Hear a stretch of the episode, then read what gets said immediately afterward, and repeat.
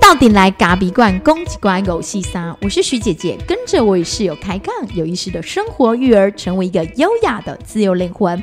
大家好，我是徐姐姐。大家好，我是室友。好久不见，过了一个年，大家都好吗？我知道有一些咖啡粉，很谢谢他们特别到咖啡馆来找我们，然后还给我们送了钥匙圈，对，还送了小礼物。对啊，都非常非常的谢谢大家，徐姐姐跟室友都收到你们温暖的祝福。对，但是因为过年实在是太忙了，有点快要被抓走的感觉，因为因为徐姐。姐初一、初二、初三不是我们带着小孩嘛，带着两个小童工一起工作，就是我们家刚满八岁的哥哥跟我们的小外甥女是哎十岁，对十岁10岁。十岁两个，嗯，然后他们两个就是平常有在咖啡馆跑来跑去，但是没有真正一起工作过。那我们这次是带着他们一起工作，本来是只安排我们家哥哥，那后来觉得姐姐也想来，姐姐就是在过年的时候，初一我回家一早回去我妈家吃饭的时候，她就跟我说：“小姨小姨，我过年呐、可以帮你照顾弟弟，看是要照顾玉恩、玉浩都可以。”那我就说：“那怎要照顾谁？”我想说，那你要照顾谁？我说不然你跟玉恩一起到咖啡馆来工作。他就说好。那我觉得对我们家哥哥有一个激励作用，因为如果只有他一个人，他就会 A 西楼哇，现可能就是弄一下之后就说哦就跳没，我要去休息。啊，你怎么这么了解你的儿子我？太了解他了，因为他非常风向型的孩子。对，不是啊，因为他毕竟才二年级嘛，嗯所以他给他一个工作，如果只是他一个人在做，他会那个动力就会比较不足。对，那动力不足就会想要偷懒，因为毕竟是爸爸妈妈底下就是这样工作嘛，所以当然我们会去要求他了，可是你也不能一直盯着他去做嘛。而且客人都在现场，我也不好意思教育小孩嘛，是不哎是？怎么可以教育呢？我们是教他，怎么会有教育？对，所以刚好有个姐姐，两个之间就有种拉一拉一张的感觉。他们俩很可爱哦，就是刚来的时候大家很就很积极，穿围裙啊，然后戴帽子？对，然后就是一副就是他也是一个小小服务员的感觉。，对然后两个人就各自分工，一开始会抢工作，然后我们就帮他们分工说，那哥哥你就负责烤司康，就是那台烤箱归我们家大保管。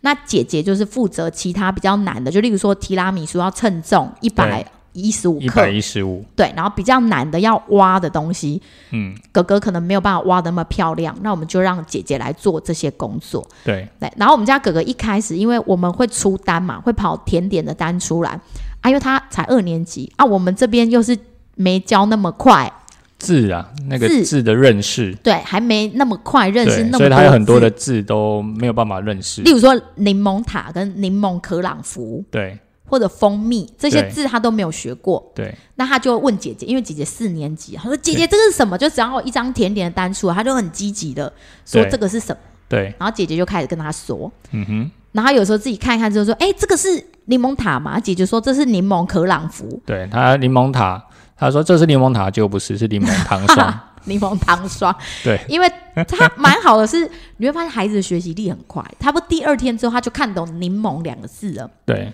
对他就会用他自己的图应该说用他像的方式，用他的图像的方式啊，嗯。然后柠檬塔就有三个字嘛，所以他就会说，那我因为他大概认识柠檬这两个字，用他的图像记忆的方式，嗯然后他在算字数，一二三三个，那这个就是柠檬塔。对对对对对，然后有一次很好笑，他就是算，他就算这个是三个字，然后结果是提拉米苏这样子。你你算对吗？这个是提拉米苏，不是柠檬塔，对不对？所以那些字就是因为过年的客人一波一波，有时候我们两个。我跟室友自己的分工，室友就是全权负责泡咖啡，不论手冲、意式任何东西，那我就是全权服务客人。那那两个小帮手、小童工就是负责甜点区跟收杯盘对，啊。一开始代位啊，代位也会啊代位他们也会，就是带客人到位置上去。那哎，我做完这几天之后，好多人都说要把小孩寄给我们哦，可以啊。我们我们已经想好了，就是说，就是一个营队，哎、就是工作营队，认识咖啡馆的工作营队，一天五千块，一天五千块，包吃住，嘿包吃住。包吃住，对，两天吧，两天哦两哦两天哦，两天两天一夜，两天休休了啊，两两天一夜，两天一夜，对对，让孩子真正的一起来工作，包吃住因为很多爸妈看到我们家的那个哥哥才二年级，然后已经开始在工作的时候，就会觉得说，嗯，他们家小孩好像也应该要来这里磨练磨练。不是啊我我应该说，我觉得这个是一个蛮好的图像啊，那可能对于外人来说，但是对我们自己内在来说，其实是有很大的冲突啊。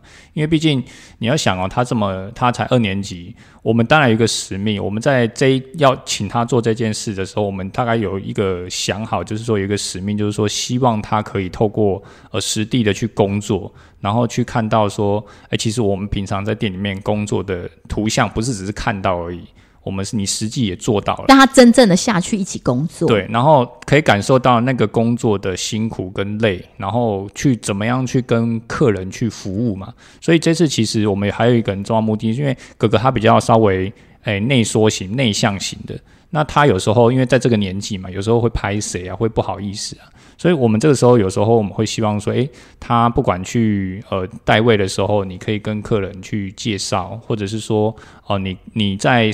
上这个甜点的时候，呃，跟客人稍微说明一下，哎，我帮你上了柠檬塔，还是我帮你上了提拉米苏啊，请慢用，简单个几个字，让他去练习跟陌生人去做一个沟通，因为所有人他都不认识嘛，但可能大家都认识他啦，因为大家可能会知道说，哎，他就是我们的孩子这样子，对，那我觉得。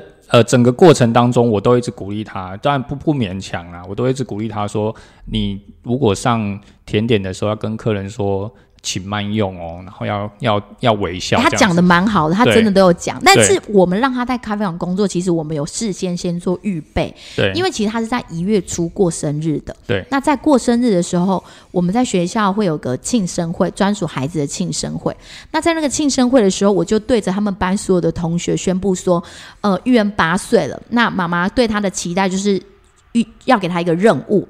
那这个任务就是在过年，因为我们今年是一月底就过年了。对，我就跟他说，过年的时候我们会邀请玉恩到我们咖啡馆跟我们一起工作三天，初一、初二、初三，因为这三天呢，我们店里的哥哥姐姐们都要去休息去过年，所以我们就对，我们就邀请玉恩一起来完成这个任务。所以我们等于就是想了这件事之，我们那时候其实本来就有这个计划，但是想说要用什么样的形式。告诉他让孩子去预备，后来就觉得我们在生日会上来宣布这件事情，那他也觉得很与有荣焉。对，他就因为在那个场合嘛，就是说，哎，在这个生日会的场合，他又是主角，然后他被赋予任务的时候，他突然觉得，嗯，我长大了，我可以这样子，所以他心里就一直在预备这件事。然后初一、初二、初三就是也都不错，唯一比较。呃，孩子比较有趣的地方是，他们他跟表姐两个在合作的时候，大概头一两个小时可以蛮稳定的，两个人可以和和气气的分工。可是他不过两个小时之后，两个人被凯西玩 gay 哦，就会开始说：“我不要洗，叫姐姐洗。”然后姐姐就说：“你洗，我刚已经洗过了。”可是这个是这个是很有趣哦，因为他是孩子，他会很快的去表现他的本真嘛。嗯，那你可以从这个状态去看到，就是说。呃，当你累的时候，其实你就会开始挑事情做，这是人的本能，你就会开始去选嘛。哎，我本来没有想到，哎，后来我才看了一下时间，因为过年的客人就是来的很很急啊，又很多，对，所以忽然我我们也不，因为我们耐受性比较强，我们是大人，所以我们一回过神来，其实已经两个多小时去，对，就已经被杀掉嘛。对，然后你就看到他们在开始在那边你一言我一语，然后。桥被低，你知道吗？对对对对。然后，但是我从这件事我去发现，就是说，其实人在工作当中，他其实会累的。嗯。那累的时候，无像大人可以盯，但小孩子是绝对没有办法忍受。没办法，小孩没有那个耐受性。对你像两个多小时，他们上课也才四十五分钟，一个小时而已，对不对？那你说他要一下在那边认真的工作，真的是认真的工作，服务啊、收啊、出啊什么的，那。两个小时对他们来说，我觉得已经是紧绷了。对，我觉得其实想一想，一个小时差不多，一个多小时就应该休息一下。对，然后我们就让他可能，哎，就是发派别的工作，对，或者是说，呃，这个时间上上有一个有一个空档，呃，做给他们一点小点心，然后喝个牛奶。我们让他们休息一下，就是上来楼上玩一下，或者带让他们去家乐福买东西，对，帮店里采买。对，这个很有趣啊，就是说他跟姐姐，就是因为。其实真的很亲啊，因为就是表姐，所以他们真的是从小就是一起一起长大，然后他们真的也从小就看着我们两个在咖啡馆里面工作，但是就是从来没有做过，对。但是这一次让他们真的亲身体验的这种咖啡馆的这么忙碌的工作，不知道会不会以后他们就吓到，不敢来，就不敢来。对。然后后来因为做完第一天之后，我们就想说，哎、晚上给孩子们一点点，有点像是犒赏的感觉，我们就带他们去吃汉堡王。哇，他们两个乐得不得了。第二天也一直说要吃汉堡王，因为第二天阿妈就要求我们回娘家吃饭，那我就说阿妈要。初二要回娘家吃对，要回娘家吃饭，然后他们两个就一直说、不要不要，我们要吃汉堡王这样子。对啊，所以我们就把他还是买了汉堡王，把他们塞饱。对，就是当下午的点心，让他们有点犒赏。那后来到第三天，最后一天，我就跟室友在讨论说，我们到底应不应该给他薪水？对，就他们工作，那室友的想法是说，man，我觉得帮我们自己的工，就是应该说这是我们本来就是我们的工作嘛。嗯那你是我们的孩子，那这个东西本来就是应该就是一起帮忙嘛。就像我们小时候，我们去帮爸爸妈妈工作，哦，你帮你妈爸妈北京做、啊，北京赚，那我下面几，那哎我立马爸妈都没给你钱呢、哪有什么钱？可是啊我就过年不是有给你那个吗？压岁钱的吗？可是我跟你跟室友就持一个不不太一样的想法，我就说我觉得应该要给，但是不要给很多，因为我说以前我去帮我爸妈卖鱼的时候，他们也会就是给我一些就是零用钱，就是说，哎，我这礼拜可能。需要买什么啊，或是等等，我妈就会给我。我就说孩子辛苦的工作，因为这个也不算家事嘛，这个算是我们邀请他来跟着我们一起工作。然后我就说可以，我觉得应该要给，让他知道说我努力的付出其实是会有一点点的回报的，但是那个回报呢，真的不能多，对，就是只能一点点。所以我就说，那不然就是一天给他们一百块，哦，你有高口哎，一一天天一百块一。天一百块，有够抠哎！哦，你看这个老板娘实在有够抠的，重点是初三的时候啊，因为你知道徐徐姐就是做这种吃力的工作，我初二就闪到腰了。然后，但是我还是初三，我姐姐也来帮我洗涤这些杯盘，嗯因为过年真的很忙。那你知道，阿姨就是我的姐姐嘛，等于是这两个的阿姨，大阿姨来了，嗯然后这两个小鬼呢，就是大阿姨来之后那一天，因为大阿姨一早来就跟她说，今天都让姨妈咪来洗。然后他们两个一听到之后就觉得哦，然后只要水槽有东西，我就说哎、去洗去洗，他们就说姨妈咪洗。那我就说哎、有东西有东西，他说姨妈咪洗。然后就是这样子一个下午之后，我决晚上我就决定扣他们两个薪水，扣五十块，扣五十块。对，然后我后来我们整个都收完，因为他们会帮忙收店、扫地、拖地跟扫厕所、搬椅子。那后来我就拿出了薪水来，我就说你们两个这两天就是很、三天很棒，就是帮忙一起工作。那所以我跟老板两个人讨论了一下，我们就是给你们薪水，这是你们辛苦工作的。但是不过你们今天都把那个碗盘给姨妈咪洗。对，所以要扣五十。你们分配工作出去，对对，所以你们你们你们以后要更认真，因为如果你们有没有那么认真的工作的话，就不会得到那么多。对，就是我觉得这对孩子来说，他也是一个让他很清楚，就是说这个工作哦，然后有回报，然后你工作努力会有应该给的回报，但是如果你不努力，其实你是没有办法得到你也可以靠急啦哎，就是现实的对那样。但是金钱这件事情，我觉得他还是对于孩子来说，现阶段的孩子来说，还是有点太早了。我这是我的、嗯我的理解，所以我都我我本来就是一踩的一个很反对的意见啊。他本来就不给钱呐，更抠，省钱一哥更抠哎。对，好了，那你要这样说也可以啊，就是说，反正我我的我是不太赞成啊。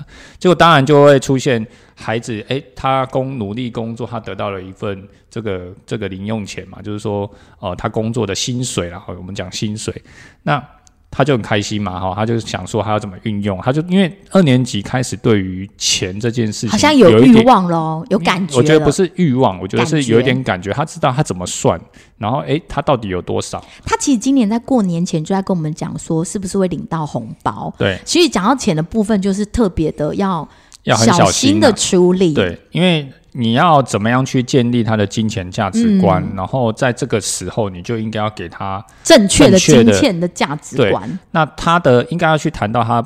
他不是说，诶，他只是一个对价关系嘛？而且有的爸妈本身金钱价值观可能也蛮有对蛮有争议的。这时候怎么教，真的是每个家庭不一样。我觉得每个家庭每个家庭的哲学嘛，我们每个家庭每个家的氛围。那你在一个正确、你觉得你合理的范围里面，那你给他一个正确的价值观。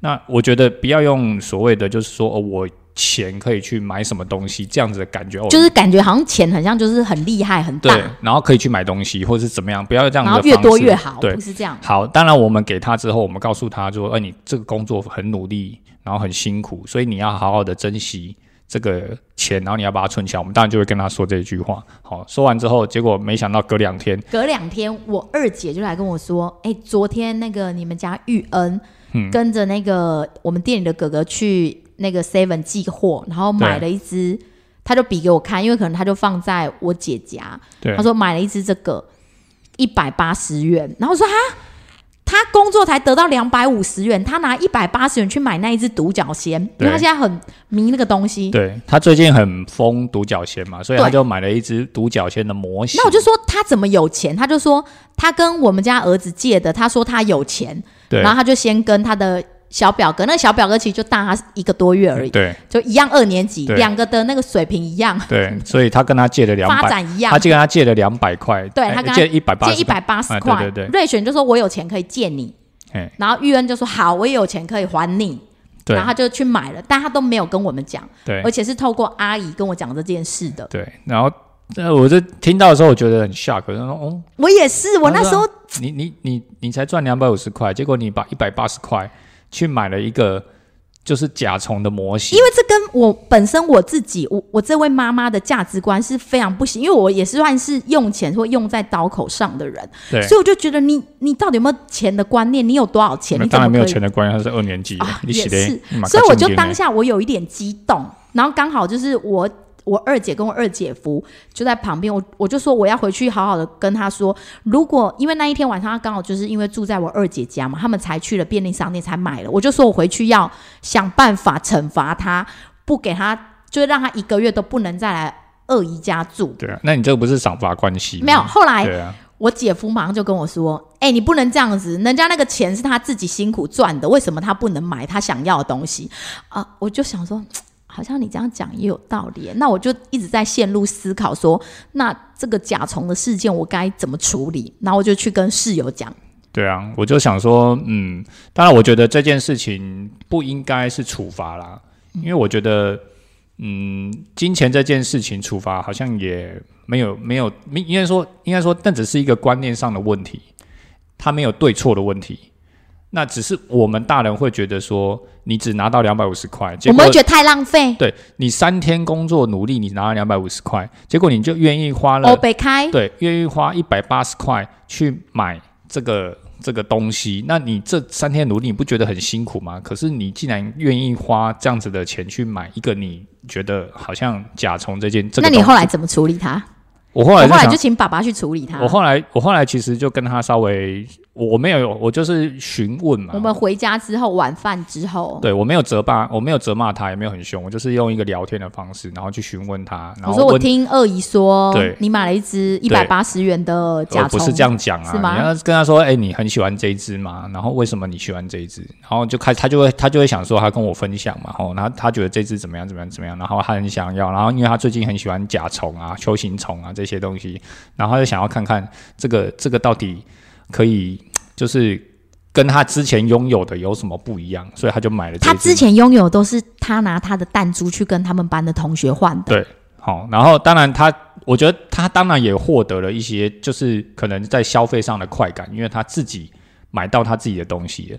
好，接下来我就想说，好，这个价值观的建立呢，你一定要从很多的面向去建立。那当然，他们也有学数学，加减乘除都有学过嘛。好，然后我们就来，我们就用数学的方式来带他这个到底这个一百八十块是贵还是便宜？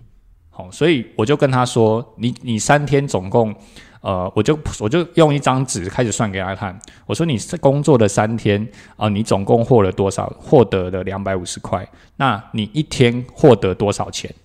我就这样算给他，他就说他不太会嘛，因为他他他只听到妈妈说一天可以获得一百块，所以三天是应该是三百块，但是因为最后一天就是被扣50被扣五十嘛，我说对，没有错，你形容的没有错，可是你拿到的总数就是两百五十块，所以你要用两百五十块去去我去引导他了，不是直接告诉他公式，就引导他，那你一天获了多少钱？他说一天是八十几块。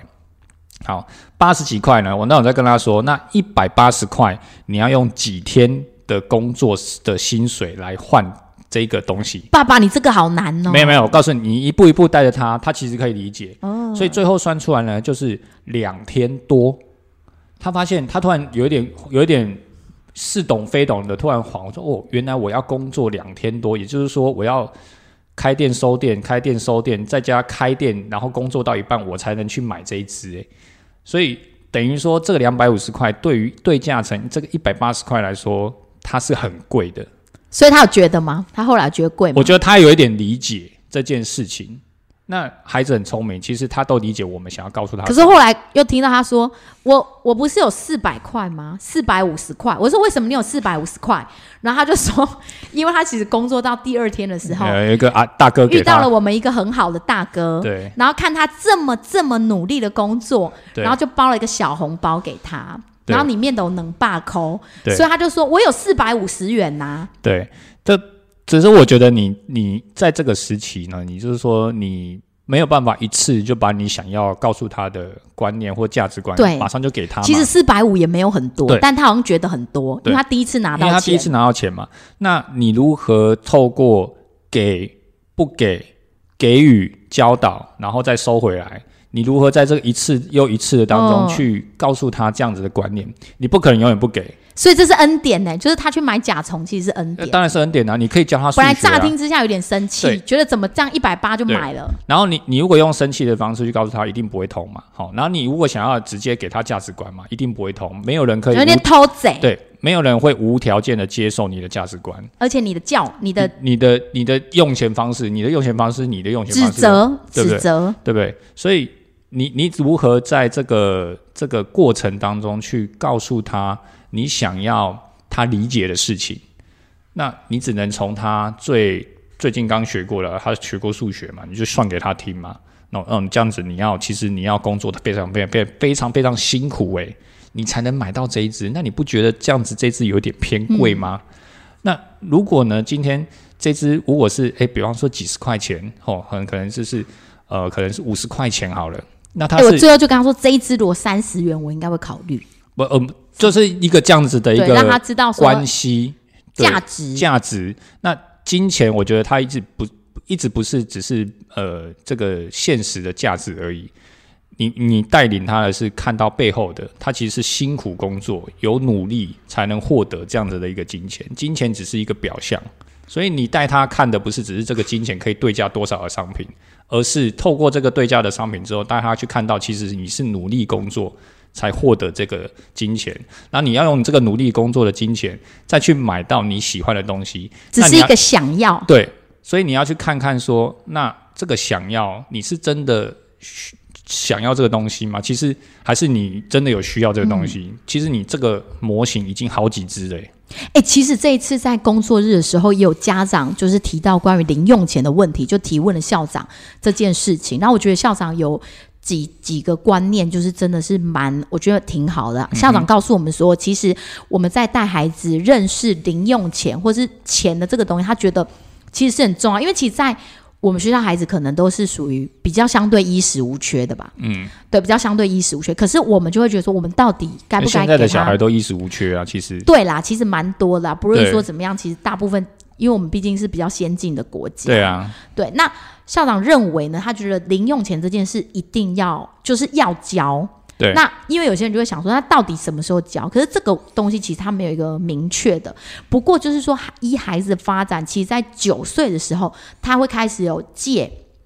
对。借跟还的概念。借还的概念。因为像我记得哥哥最近他就欠跟给了。对，欠跟给的概念的。因为欠我，我给你啊。因为以前他们在更小的时候啊。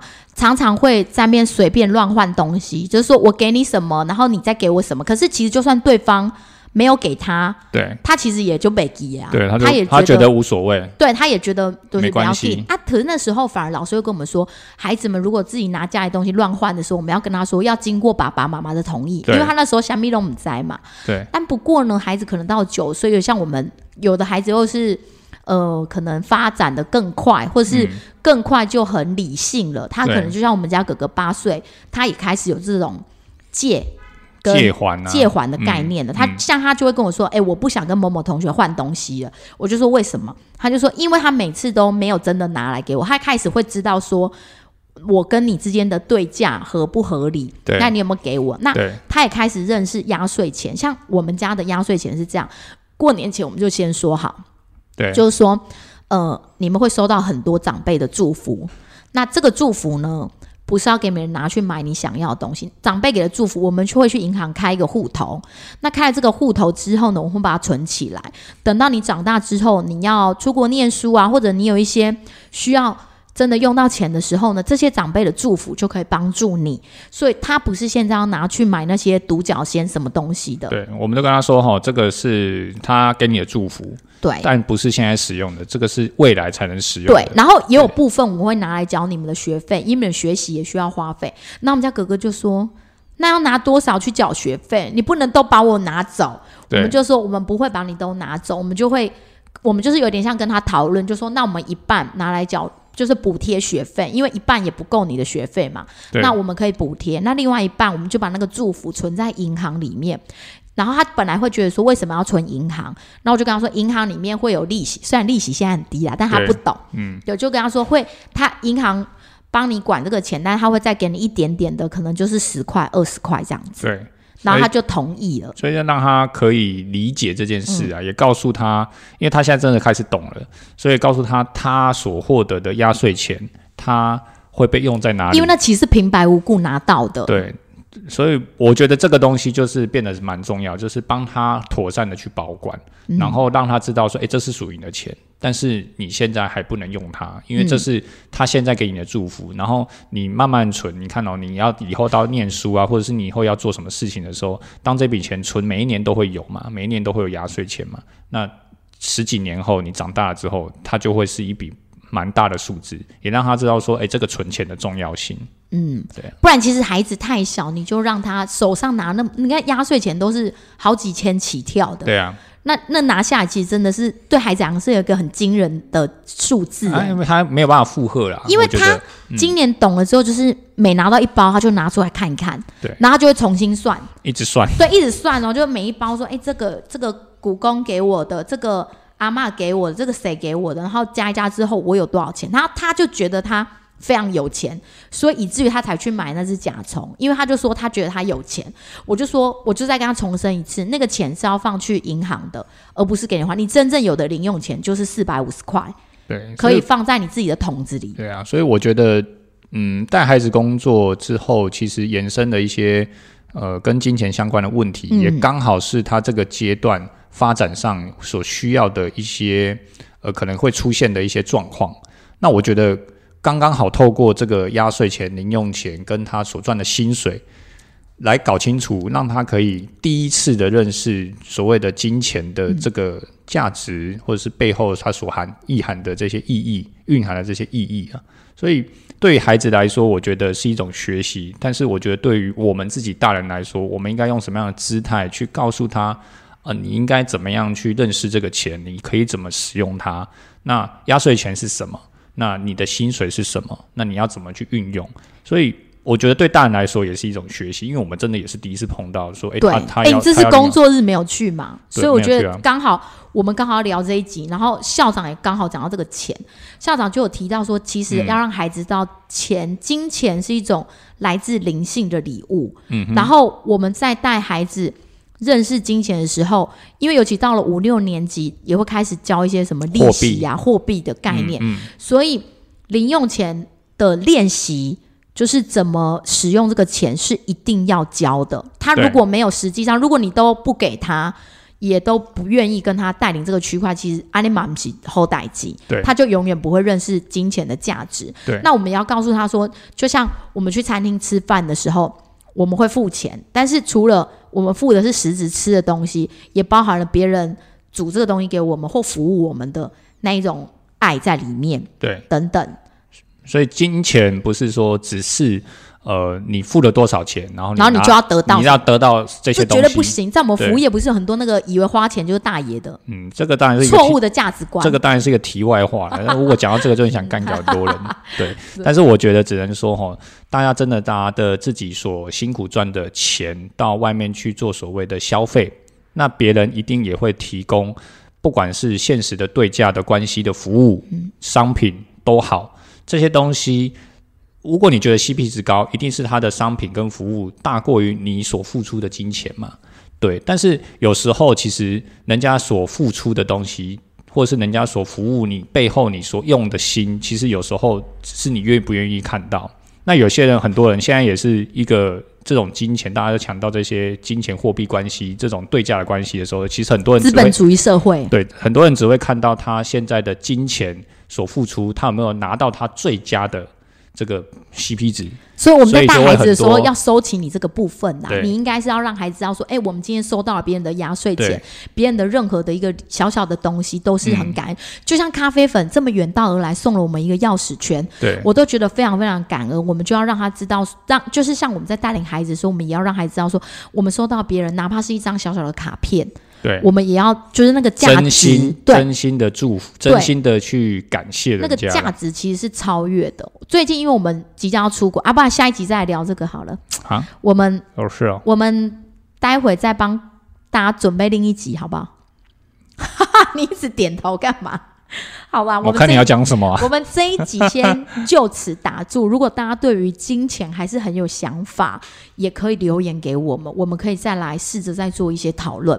那今天呢，我就用我们呃那一天在工作日的时候，校长讲的一句话作为结尾。他说：“跟钱有关系的事情都跟灵性有关，因为钱是来自灵性的礼物，孩子不应该视为理所当然，更要学习如何去使用。”嗯，好，谢谢大家，拜拜。谢谢大家，拜拜。